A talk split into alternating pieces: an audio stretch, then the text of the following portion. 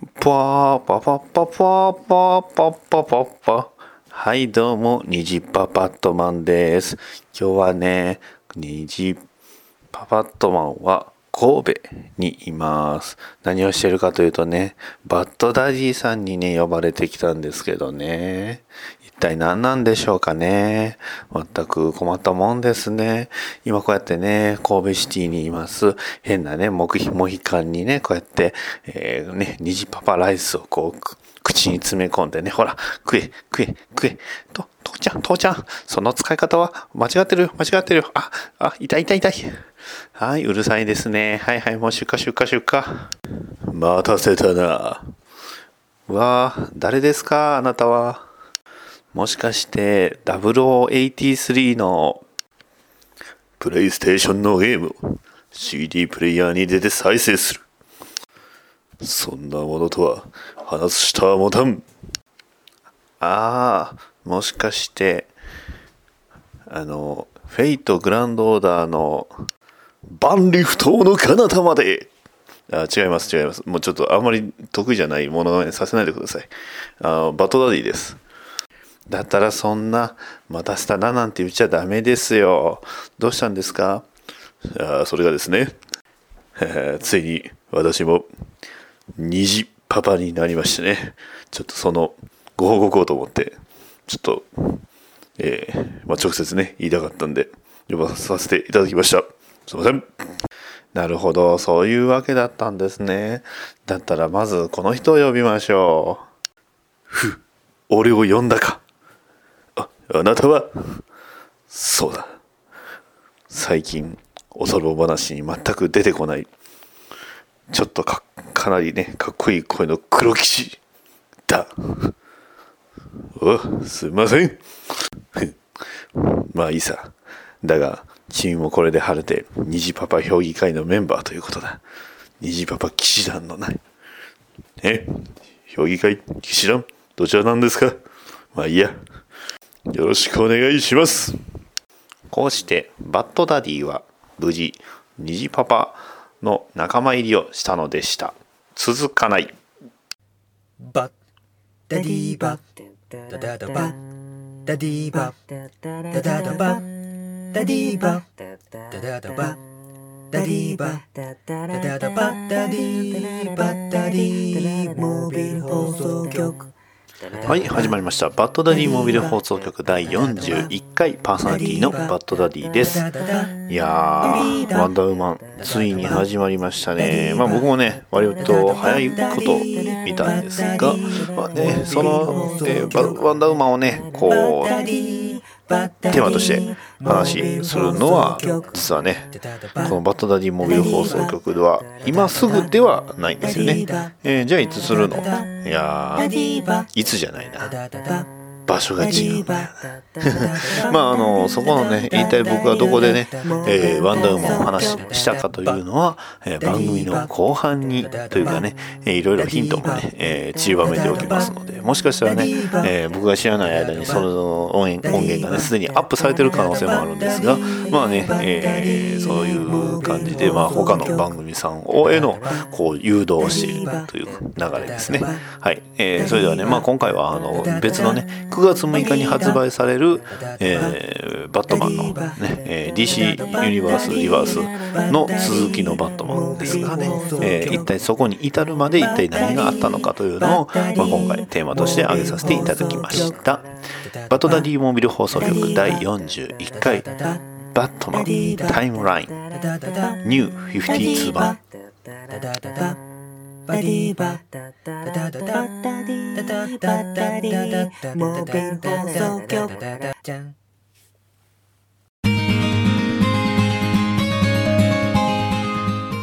え本日は逃げない朝沼劇場という番組が始まったのでバッタティがインタビューをしてみた。あのすいません逃げない浅沼劇場という番組が始まったのですが、何かコメントいただけないでしょうか？ああ、そうだね。逃げないってのは大事だね。うん。僕もね、仮面ライダーの時はね、ほんとこう、えいやっていう気持ちで逃げないようにね望んだんだそれとねあの大木ってわかるかい？今ここ僕のね隣に大木先輩がねいるんですけどね。ちょっとこの大木先輩のね胸をお返し「えいや!」いやいいね。政権好きをしても全くびくともしない。あの逃げない浅沼劇場という番組が始まったことについて何かちょっとコメントいただけませんでしょうか？忍者か。えいや忍者関係。忍者か。忍者かあのすいません。逃げない浅沼劇場という番組が始まったことについて何かコメントいただけませんでしょうか？ゴブリンか。いやいやいや天天いやいや天丼かよ。ゴブリンか。ゴブリンじゃなければいかん。ゴブリン。あの、すいません。逃げない浅沼劇場という番組が始まったことについてコメントいただけませんでしょうか？あいべんめん。あ、はい、あの、見た、見た目であのよ、よくご存知です。はい、あの、逃げない浅沼劇場については、あいわぴー待って今。いや、あの、あの、地味キメルショーネタなんてね、あの、全然誰もわかりませんから。ピコさんペンペン。あの、いや、それ言いたいだけでしょ？いや、じゃなくてね、あの、逃げない浅沼劇場という番組が始まったことについて何かのコメントいただきたいのですが、With great power comes great responsibility. いや、それあの、スパイダーマンのコメントでしょ？なんでそんな、あの、ちゃんと答えてくれないんですか ?Because I'm Batman! と、このように、多くの方々が逃げない浅沼劇場についてコメントしております。バトダディモビル放送局は逃げない浅沼劇場を応援しております。激臭バットダディピックアップニュースはい、えー、それではね、今週1週間のニュースを紹介します。えー、一つ目、えー、 Video、えー、 New Gotham、えー、 Teaser 中 Shows、Bruce Wayne Suited Up As Batman ということで、えー、ドラマのね、えー、ゴッサムのシリーズについにね、あのキャラクターが登場するということで、はい。まあ、まだね、あのー、コンセプトであるコウモリは、載ってないです。はい。ですんでね、えー、まあ、えー、まあね、まだ、まだただのね、時系だ、ビジラントの、えー、ブルース・ウェインは一体どうなってしまうのかということなのでね、はい。まあ、あの、ゴッサムの展開であのね、ブルース・ウェインがバットマンになるよって言うて、それがネタバレだって言って怒る人は多分いないと思います。ね、ゴッサムシティでバットマンが出てこなかったらって、まあ、あの、思いますんでね、さあさあ、さてどうなることやら。いや楽しみですね。まあ、まだ全然ね、えー、ぶっちゃけゴッサムシーズン1も最後まで見れてないので終えてないんですけど、うん、ね、ただねその構図といいますかねその見せ方がねバットマン G アニメーションシリーズみたいな感じなんででね。いやーいいですね。こうね犯罪が起こってでこう闇からこう出てきてこうね、えー、その犯罪者を倒して逮捕してで最後はこうビルの上からこうね見下ろすっていう。いやーいいですね。分かってますね。はい。えー、続きまして、えー、DC エクステンデッドユニバースシャザム単独映画は主役に2人の俳優を起,、えー、起用。マーベル・シネマティック・ユニバースのように VFX で若返らせるのは子供の場合は無理だと、えー、デビッド・ F・ サンドバーグ監督が語ったということでまあそうですよね、えー、シャザムといえばね、シャッザームっていう風に言うたら子供がね、えー、まあ大人の姿になる。で強さはそのスーパーマン並みということなので、えー、非常にね、えー、人気の高いキャラクターなんですが、まあ、それがね DC エクステンデッドユニバースで出るということで楽しみですね。いいですね。こうね、えー、ちょっとね若い、えー、少年と、えー、まあおそらく大人になった姿ということでいや楽しみですよ。はい続きまして、えー、DC のヒーローたちとウォッチメン世界からの侵略者の戦いを描くミニシリーズ「ドゥームズデイ・クロックの」えー、ナンバーワンの可変カバーを、えー、ライターのジェフ・ジョーンズが公開ということで、えー、まあ、えー、ウォッチメンのねロールシャッハが表紙なんですよ。で、えー、それがね可変して、えー、まあそれぞれトインティーのマークになるというね、えー、そんなあれなんですけどいきなりロールシャッハ出てくるんですね。まあ、でもロールシャッハが言ってしまえばね中身が、えー、あのコバクコバクでしたっけ？コバクなのかどうかっていうのはまた別。でいきなり中身が実はねあの全然全く関係ないキャラとかそういう可能性も、まあ、ゼロではないっていう風な感じなんですけどさてさてどうなることやら。楽しみですね。はい、えー、続きましてついに出ましたよ。DC 新作ドラマ「タイタンズ」ディック・クレイソン役に「パイレーツ・オブ・カリビアン」の新作のブレントン・スイーツが、えー、起用ということで。はい。もう決まってしまいました。でパイレーツ・オブ・カリビアンの新作を見てないのでね。ねなんかね名前がなななんかターナーってついてたんでおそらくあれなんでしょうね。一作目に出てきたあのキャラねあのほらあのロード・オブ・ザ・リングのエルフの人の 名前が出てこない、えーね、キャラクターの、えー、息子かなんかなんですかね、まあ、その辺はねちょっとロード・オブ・ザ・リングを全然最近の追ってないのでねわかんないですけど。いやー他にもね、ニュースでもといや結構たくさん取り上げてますね。えー、 Brenton、えー、 Thwaites Has、えー、 Been Officially Cast、As、Dick Grayson、aka、Nightwing For The Live-Action Titans Series ですね。あそのまま一緒ですね。はい、えー、続きまして、ちょっとコミックの展開なんですけど、えー、ただいまあのグリーンアローが、えー、コミックの、えー、展開、まあ、あのリバースで進んでいるんですけど、なんとグリーンアローが次はね、グリーン、まあ、今ちょっといろんなね、自分の仲間を探そうとしてるという、まあ、感じなんですけど、まあ、いろんなね、キャラクターにあって、まあ、バットマンにも会いに行ったり、いろいろしてたんですが、なんとついに、えー、表紙でね、えー、グリーンランタンハル・ジョーダンに会う、えー、グリーンアローの、えー、表紙が出てきたということなんで。いやーついにですよ。いやもしかしたらやるんですかね。グリーンランタンえー、グリーンアロー、ね、アメリカを旅するんですかね。これはちょっとロイが危険ですね。はい、えー、それでは続きまして、続きましてと言うたんですが、まあ、歌は全く一緒のニュースしかなかったですね。えー、まあ、ナイトウィング役が、えー、パイレーズ・オブ・カビビアン最後の海賊でヘンリー・ターナーを演じた、え、若手俳優が大抜擢ということで、いいですよね。なんかこう、若手の俳優が抜擢されて、で、え、もしかしたらコミックの人気キャラになって、その俳優さんになくてはならないキャラになってしまうとかね。まあ、言ってしまえば、あの、アローのね、あの主役も全くそんな感じだったんで、はい、さてさて、えーまあ、このね「タイタンズ」が一体どうなるか、ね、楽しみですね。ねテラスハウスみたいな感じですかね。それともね「えー、んんアンザ・シティ」みたいな感じの内容になるのか。どっちにしろね。多分ちょっとね男女のあれこれっていうのからちょっとね切り離せないとは思うんですけどまああんまりねちょっとこう下半身に不自然なところをねあのアロー対戦からこうちょっとね、えー、推しを得るのは良くないと思いますんでまあねもしかしたらいつかねタイタンズとレジェンド・オブ・トゥモローとフラッシュとあのアローとスーパーガールの超大型クロスオーバーみたいなねえー、まあインベーションみたいなことがインベーションこの前見ましたけどインベーションみたいなことが起これば非常にた、えー、楽しみというか盛り上がればいいなと思っておりますいやねナイトウィングただいまねニューオーダーが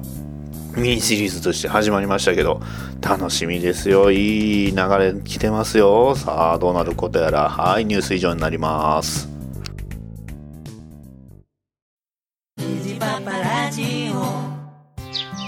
今日も水やりしよっかの。父上。はいはい。みんな元気よく咲き誇っております。おそうか。咲いてる？夫の話が聞きたいぞおお話ししましょうかね。水箱も不倫するんですあ不倫パパさん今日から来年しようあ夜夜ですかもううるさいうるさいもう出荷出荷出荷もうお前ら出荷虹パパラジオ聞いてくださいはい、えー、今回はバットマンの時系列、まあ、いわゆるタイムラインということで、えー、あくまでもニュー52のタイムラインを、あの話しさせていただくということなんですが、えー、このねタイムラインなんですが非常にややこしい。ねえーまあ、なぜニュー52の話をしたかというと、まあ、これはね、えー、後々に、まあ、あの分かるとは思うんですがうんなかなかねはい難しいね、問題に取り組んだなとは自分でも思うんですが、まあ、割と、えー、まあね翻訳で結構出てる部分もあったり翻訳で全くね、えー、出てない部分もあったりして、まあ、僕もねあの正直話、えー、これが正しいの完全に正しいのかというのははっきりとは言えないんですが、ねまあ、これはねかなり近いんじゃないかなと、えー、思われるところですので、え、まあ、これをね参考にしていただければと思います。はい、えー、まあ、あの予防線は張り終えました。はい、話します。えまず、えバットマンタイムラインまず一番初めは、えまあ、現代、えっとねこの現代っていうのがねバットマンエターナルが、えエンドえー、エンドゲームか、そのあたりを、えー、基軸として考えて、えー、6年前、はい。この6年前からスタートすると言って、えー、まあ間違いはないですよ。ニュー52はね。えー、の6年前に何があったのかというと、まあいわゆるゼロイヤーの前なんですよね。えー、ゼロイヤーの前、えー、この、えー、まあゴッサムシティに、えー、レッドフードのギャングがね、えー、大暴れして、そこで、えー、バットマンを、えー、やる前のブルース・ウェインが、まあ、あのこの辺りはね、ゼロイヤーと、えーまあえー、バットマン、えー、グラビえー、グレイブヤードシフト、えー、真夜中の事件簿が、まあ、翻訳されてますんで、そちらの方を、えー、読んでいただければ、はっきり、まあ、ストーリー、えー、やってるんですが、まあ、この時に、えー、ブルース・ウェインが、まあ、あの自警活動をしていたと。で、えー、ゼロイヤーで、えー、バットマンになり、えー、まあ、あのね、バットマンとして誕生したと。で、このね、真夜中の事件簿がすごくこの、えー、タイムラインに役立ったんですけど、えー、この、えー、まあ、6年前が、えまあ、バットマン誕生とすると、5年前が、えバットマンが誕生して1年目、まあ、いわゆるイヤーワンですね。えまあ、イヤーワン的な、えのところで、えジャスティスの誕生が大体入ってくると思います。翻訳だとね。で、えまあ、この、え5年前の時点で、えティム・ドレイク、え、ジェイソン・トット、え、ディック・グレイソンこの3人がそれぞれ、え、まあえー、ゴッサムで、えーまあ、ゴッサムで生活していて、えー、バットマンのそのバットシグナルを初めて見た。この3人がね、多分これほぼ同時に見てるんですよね。だから年齢的に、まあね、ディック・グレイソンが一番年上で、えー、ジェイソン・トット、ティム・ドレイクっていう風にはなるんですが、まあ、えー、この3人プラス、えー、バーバラ・ゴードンがこの、えー、バッドシグナルに、え非常に影響を受けたっていうのが5年前。で、えー、まあ、ここでね、えー、まあ、バッ、えー、ロビン、ディック・ネーソンがロビンになる前に、えー、おそらく、えー、今、現行でリバースでやっているウォーブ、えー、ジョーカーリドルが、えー、展開されると思ってるんですよ。まあ、もしね、ウォーブ・ジョーカーリドルに、えー、ロビンが出てきてしまったら、まあ、ここはね、えー、なくなっちゃうんですけど、えー、ここからほとんど語られてません。ね、ストーリーとしては語られてませんので、ここからまあ、えー、まあ、この間にあったと思われるイベントをね、えー、紹介させていただきますと、まずディック・クレイソンの加入、ねえー、ロビンになりました。まあ言ってしまえば、えディック・グレイソンの両親が、え殺されて、で、えそれにバットマンが関わり、で、えブルース・ウェインがディック・グレイソンを養子として引き取り、えまあ、ディック・グレイソンが、えロビンになると。はい。えー、で、その次は、えー、バッドガールの加入。ねえー、バッドガールと、えー、リック・グレイソン、えーまあ、ことね、初代ロビンは、まあ、一緒にね、活動しているシーンがありますので、まあえー、この順番でいいと思います。で、えー、続きまして、リック・グレイソンの離脱。ねえーまあ、この時点で、えーまあ、あのタイタンズにはなってるんですがそこから、まあ、ナイトウィングとして活躍を始めるとでその後、えー、ジェイソン・トットの加入、ね、で、えジェイソン・トットがね、あの、ロビンをやってたっていうのは、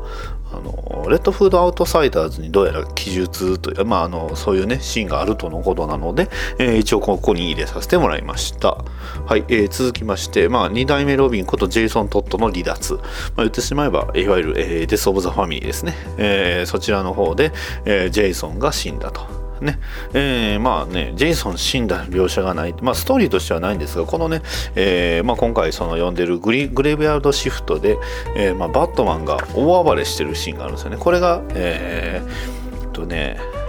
何年前っていうのが書いてないんですけど、えー、ただ、えー、まあこの、大体この時期なんかなということです。まあここでね、大暴れして、えーハーパー・ローっていうね、えー女の子のキャラクターがいるんですけどそのハーパー・ローの、えーが、まあ、あのバットマンをちょっと手助けしたのに、えーその鼻を折ったりとかねそういう大暴れをしていた時期。が、えーまあ、あのコミックとして選ばれ、えー描かれておりまして、まあ、あの最終的にはこのハーパーローに慰められて終わりっていうね、まあ、ちょっと、えーこれこれどうなのっていう内容なんですが、まあえーイラスト自体すごいね、えーアーティストさんがすごい好きなんでいい話だと思うんですが、まあ、あのここに、まあ、おそらくねディック・グレイソンは、まあ、あじゃない、えージェイソン・トットはもう、まあ、ここで一回殺されたということなんですね。はい。えー、っと、で、ここの次にバーバラが、この次あたりにバーバラが離脱してるんじゃないのかなとは、えー思います。まあ、ちなみにもしね、えー チャンピオンズレッドバーのバットマン、えージャスティスリーグを入れるんであればこのタイミングです。ね。えージェイソン・トットがね、殺された直後ということでね。はい。まあ、あのこれあれはね、別にニュー52って書いてるわけでもないのでね、まあ、エルスワールドとして見ていただければと思うんですが、まあ、えー言ってしまえば、あのジャスね、チャンピオンズレッド版のバットマンは実はね、えージェイソン・トットが殺されたほぼ直後みたいな話なんで、いやー、すごいですね。はい。えーで、えーまあ、ここでね、この次に、まあ、バーバラが離脱と。このね、あの、バーバラ関係というか、バトガル関係はね、僕はあんまり本読んでないので全然わかんないんですが、まあ、うーん、この、ここで入れるのが、まあ、一番妥当かなとは思います。えー続きまして、ティム・ドレイクの加入ですね。ただ、ティム・ドレイクがね、ロビンとして活躍してたかどうかは微妙なんですよね。レッド・ロビンっていう名前はついてるんですけど、このね、ティム・ドレイク関係が翻訳であんまりないっていうことがね、ちょっとね、あれなんですが、まあ、えーまあ、ここはね、特にそのコミックとして選、えー描かれてる作品が翻訳では出てないので、まあ、原訳でもないんじゃないんかな。まあ、その辺はね、もしかしたらその、まあ、レッド・ロビン氏とか、ね、ジャス、えーディティクティブコミックス誌のその過去のね回想シーンとかであるかもしれないんですが、この辺りはちょっと自信はないですで、えーその次は、えーベインの襲来ですね、まあ、これはここに、まあ、ティムが加入していた状態で、えーベインが、まあ、襲来してないと、まあえー矛盾が起きますのでここに入れました、えー続きまして、えーまあ、ベインが来たのでねセットでアズラエルのバットマンが登場したと、えーこれは大事ですね。はい。で、えこの辺りこの次に、えジェイソン・トットが復活と。でまあもし、えまあ、ジェイソン・トット復活、まあ、要はつまりハッシュがね入るわけです。はい。まあハッシュもね、ニュー52の前の、あの作品なんで、えー生死に入れるか微妙なんですけど、まあ、ハッシュ的なことが起こったと思った方がいいのかなと。で、まあ、ハッシュがあっ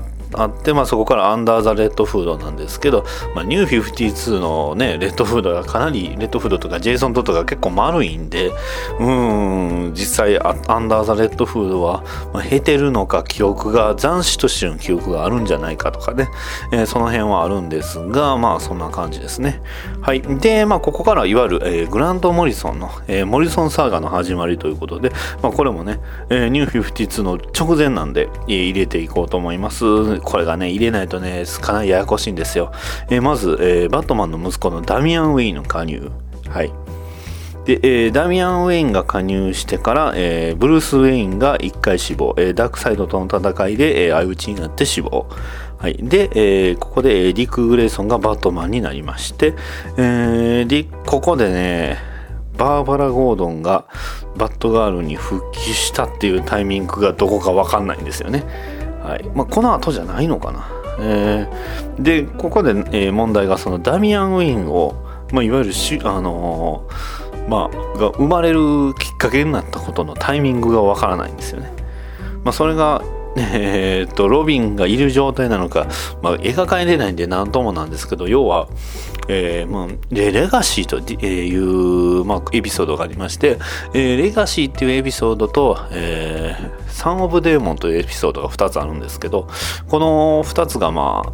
えーダミアンに割とね、密接に関わってくるんですが、まあ、これ的なイベントがあったのかな。シークレットオリジンズだったかな。なんかのね、シークレットオリジンズ、ダミアンだったかなんかのね、えーまあ、2ページぐらいの作品の中では、バットマンとその、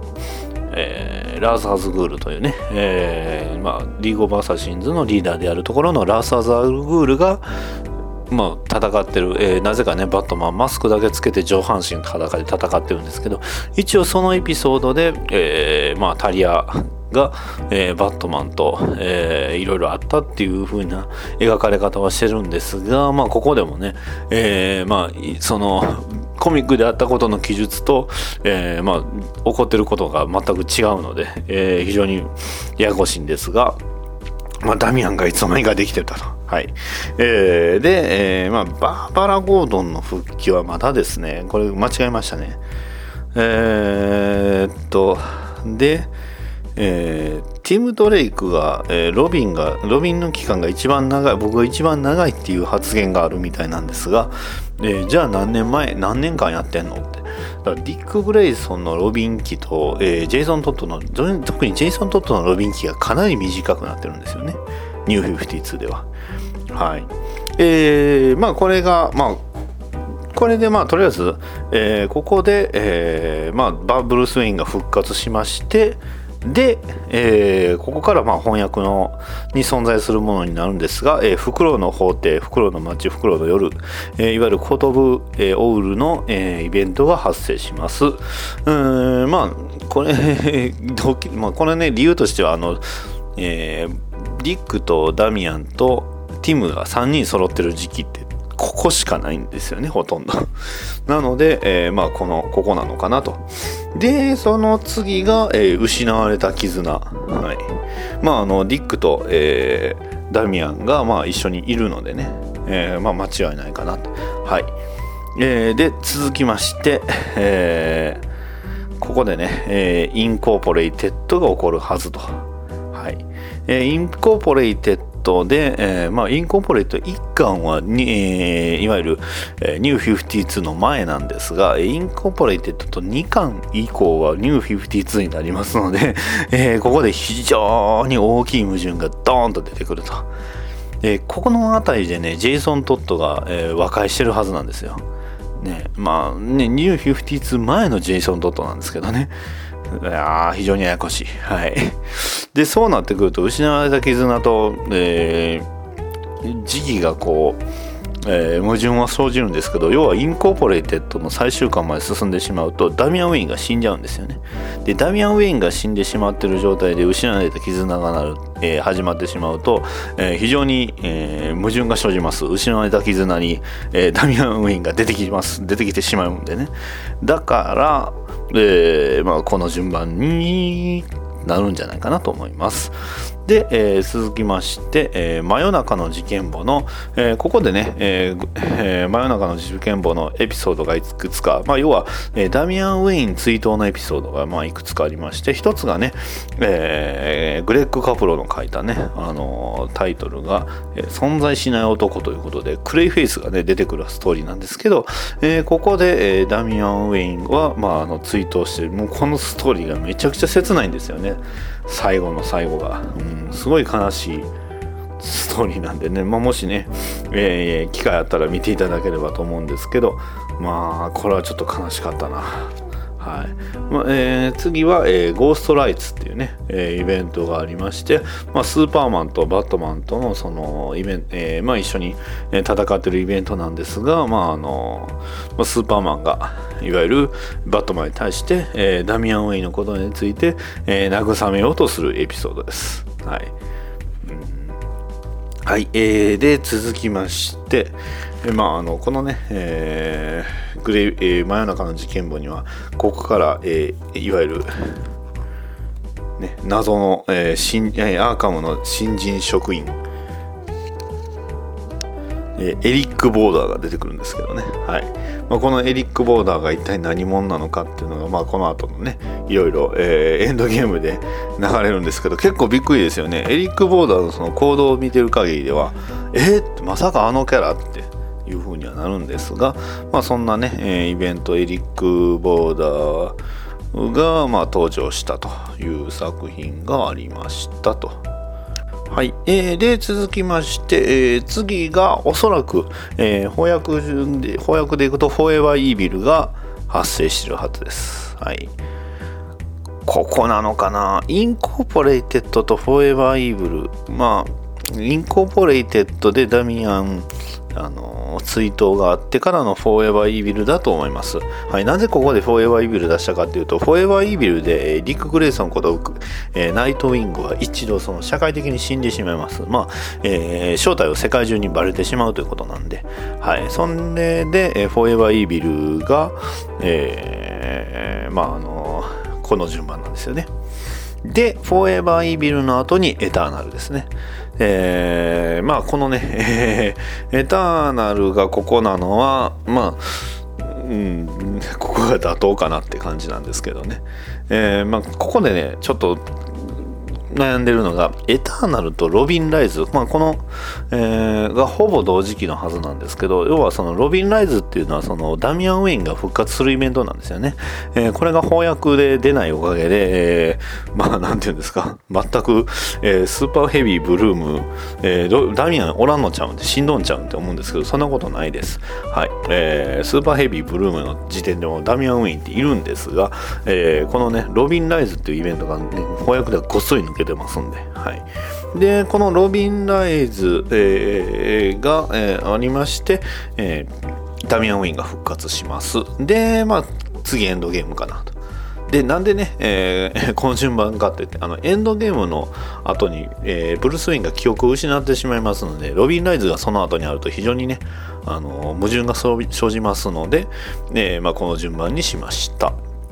で、えー、エンドゲームの後にロビン・ウォー。はい。えー、まあ、あの、トーマス・デュークというね、えー、間違えました。デューク・トーマス。デューク・トーマスという、えー、まあ、あの、バットマンに、ゼロイヤーからそのバットマンと付き合いがあって、えー、まあ、えー、あのそんなね、バット、エンドゲームでバットマンと同じような、あの、体験をしてしまった、えー、少年が、まあ、あの、バットマンのそのバットシグナルを見て、えー、まあ、他のね、えー、少年たちと共に、えー、ロビンを、えー、結成するっていうね、イベントが、えー、We Are Robin というイベントがありまして、その We Are Robin の、えー、まあ、後に、えー、ロビン・ウォーというね、えー、の、まあ、自警団としてのそのロビンと、まあ、ロビン活動を、えー、取り締まろうとするまあ、ゴッサムそして、えー、本物のロビンたちが出てくる、え、イベントロビンウォーですね、え、そのロビンウォーの後に、え、スーパーヘビー、まあ、スーパーヘビーの最中にロビンウォーって言った方が正しいかな。ここがね、えー、はっきりとその、えー、クロスオーバークロスオーバーしすぎて非常に難しいんですが、えー、スーパーヘビーで、えー、ゴードンが、えー、バットマンとして活躍。でブルームで、えー、バットマンが復活。で、えー、バットマンロビン・エターナルが、えー、ありましてで、えーまあ、バット時系列するとバットマンのエピローグ。そしてリバースと。はい。DC ユニバースリバースにたどり着きます。はい。ね、長かったですね。はい。えー、まあ、そういう、まあ、そういう意味では6年前ということでね、2011年にリラン、えー、リブートが始まって、ニュー52が始まったということなんで、まあ、2017年なんで、これで、まあ、ちょうどいいかなとは思うんですけどね。まあ、バットマンのその、バットマン誕生をニュー52と同じ合わせて2011年にすると、まあ、矛盾はそこまでないかな。ただそうなってくると、あの、ロビン期、ロビンの順番というかね、年齢とかがいろいろ矛盾が出てきそうなんで、その辺はね、結構、えー、ガバガバな感じなんですけど、まあ、これでね、えー、リバースに追いついたということです。はい。じゃあ、リバースに追いついてどうなるかというと、えー、9月の6日だったと思うんですけど、えー、DC リバースのバットマンアイアム・ゴッサムがね、えー、翻訳で発売されますので、まあ、ちょうどね、えー、このね、今回の放送を聞いたら、まあ、あの、今の現行のバットマンがどういうことをね、えー、体験して、えー、今に至るかっていうのがわかると思います。こうやってでもニュー52でまとめると割とあっさりとはしてるんですけど、まあ、ただねジャスティスリーグでの活躍を一切入れまあねジャスティスの壇上はとロ,、えー、ロビン・ライズでは入れてるんですけど他のね、えー、イベントダークサイドウォーとかその辺はねいろいろ入れてないのでまあダークサイドウォーで言うと結構矛盾がいろいろ生じする生じる生じたってたと思うんですけどあとはねディティクティブコミックスの内容とかあんまり入れてないんですけどまあこれでほとんどかなとは思うんですがね。ちなみにこのハーパー・ローっていうキャラクターはねブルーバードというキャラクターでバットマンの、相棒として、えーバットマンエターナルで出てきますんで、えーまあでまあ、バットマンロビンエターナルでもね大活躍してたということです。はい。まあそんな感じですかね。でだからね、えー正直言います。バットガールの、復活の時期が全くわからない。はい。どこなんでしょうね。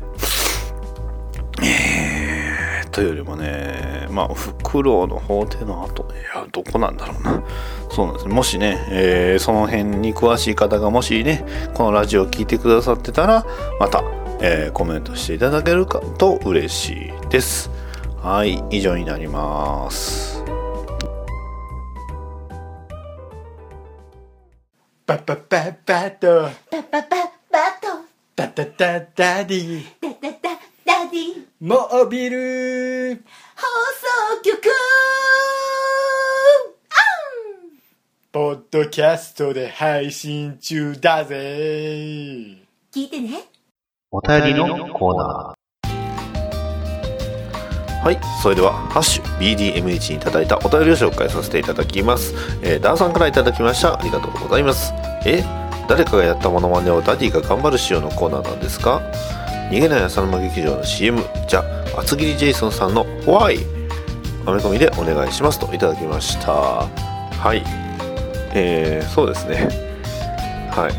あの厚切りジェイソンさんをね名前では聞いてるんですけど全くね、えーあんまり見てないのでどっちかっていうとね、えー奥さんとかね娘さんの方がねあの E テレでよく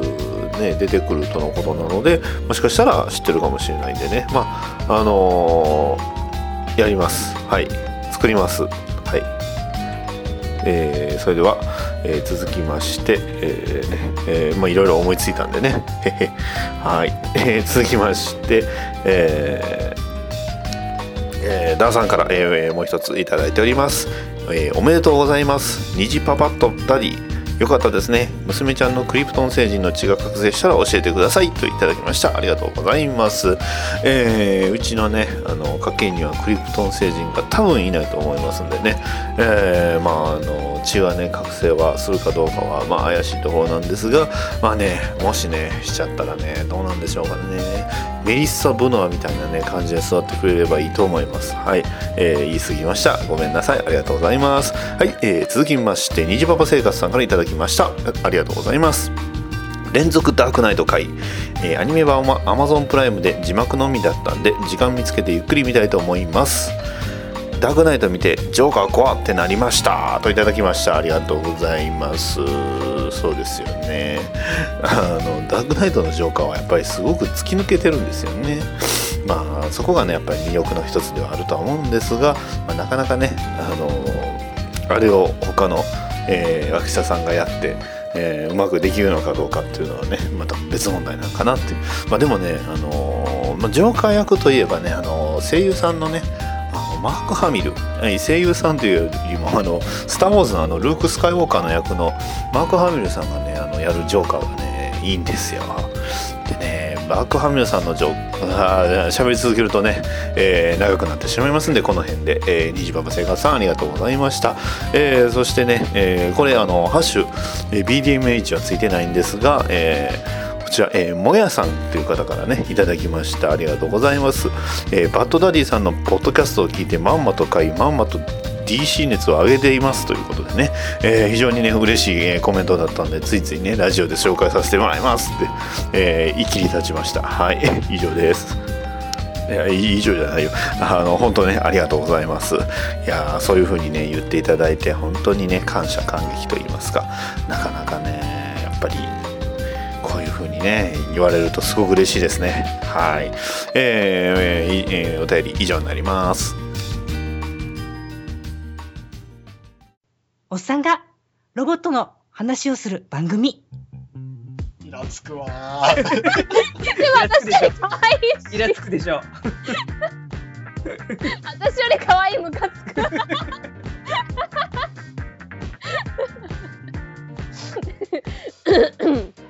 ょっとアニメ声でいきますか？いや俺は別にどっちでもいいよ 何の対抗なのこれ。やっとくか？ちょっとアニメ声もやっときますか。やってみますか。はい。いきますよ。おっさんがロボットの話をする番組？これでいきましょう。はい、えー、こういう番組やっております。皆様、おメールお待ちしておりますんで、よろしくお願いし ます。そのまま使います。気持ち悪い。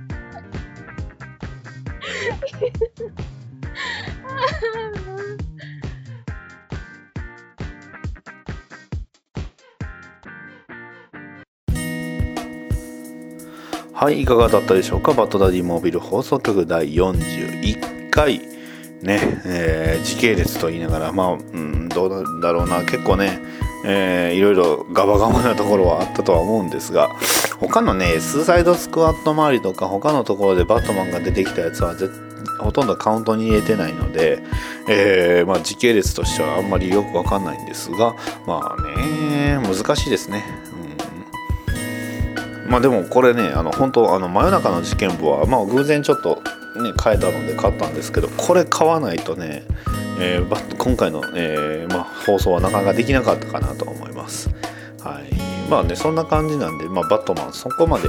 じゃあそうあの他のね、えーキャットウーマンと出会ったのはいつとか、えーそういったところがね、えー全く、え抜けてるんですけどまあね、え DC リバースの愛、えがこれ以上またね翻訳されるんであればもしかしたら例のね、えジョーカーリドルまでジョーカーリドルまで翻訳されたら嬉しいんですけどね。もしかしたら出てくるかもしれませんねキャットウーマンが。はい、どうでしょうね。うんオーバー、えー今回のねドゥームズデイクロックまでやってほしいですけどね。ザ・ボタンも含めてですけどいや楽しみだな。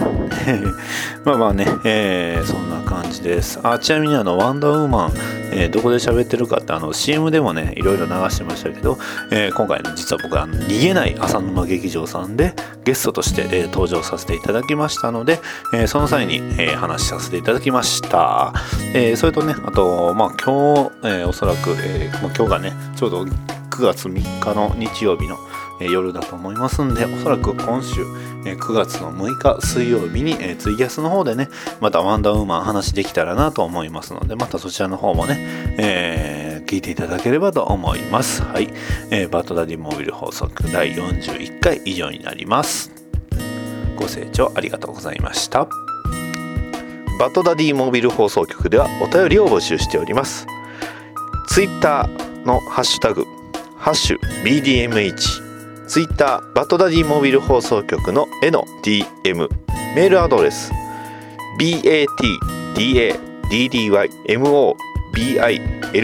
アットマーク gmail.com へのメールもお待ちしております。ポッドキャストのレビューの方もお待ちしておりますのでもしよろしければそちらの方も書き込んでいただきますと